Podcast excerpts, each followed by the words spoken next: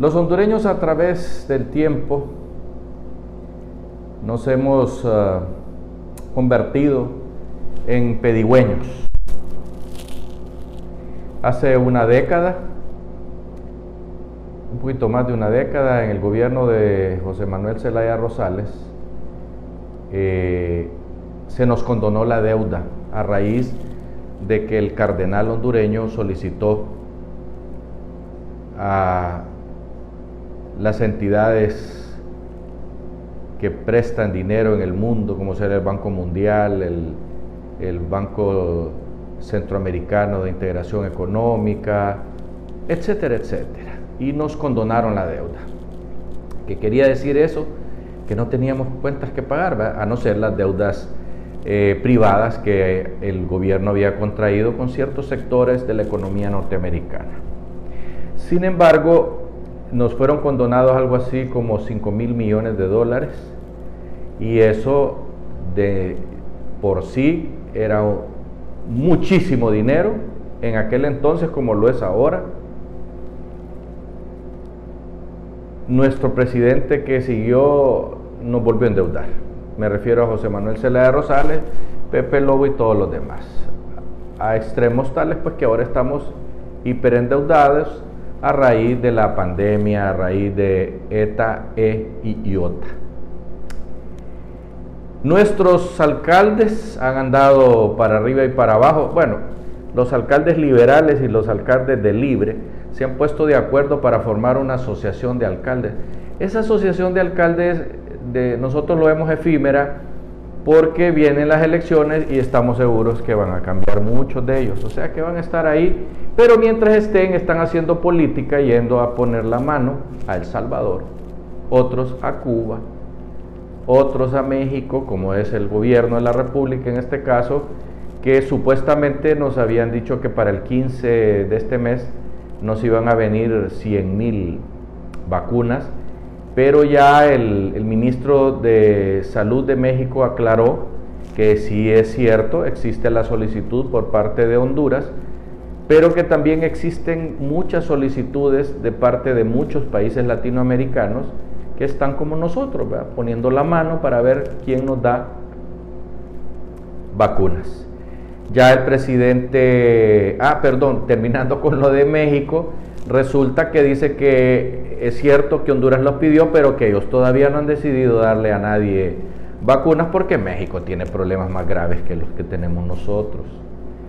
Recuerden que México está entre los tres primeros países donde más se ha regado esa pandemia y donde han habido más muertos en América Latina después del Brasil y los Estados Unidos. Pero hablando de Latinoamérica, menos que Brasil, vaya. De ahí sigue México, de ahí sigue Argentina y por ahí va. De manera tal pues que eh, nosotros andamos detrás de la línea y seguramente eh, México se comprometió con Argentina para entregarle no sé cuántos millones de, de vacunas porque las están haciendo en conjunto. Aquellos las producen y México las envasa.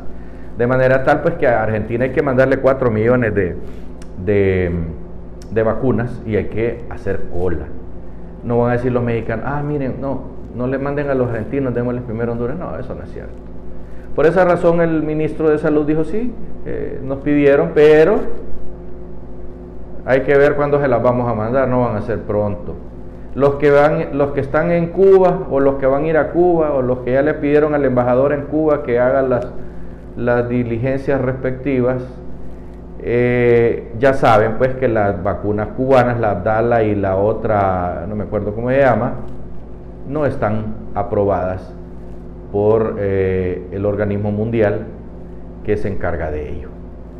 Y a Cuba hay que recordar que ellos tienen problemas peores que los nuestros, o sea que tienen que empezar por, por vacunarse ellos mismos. Entonces los hondureños estamos como está otros 100 o 120 países del mundo entero poniendo la mano a los países ricos.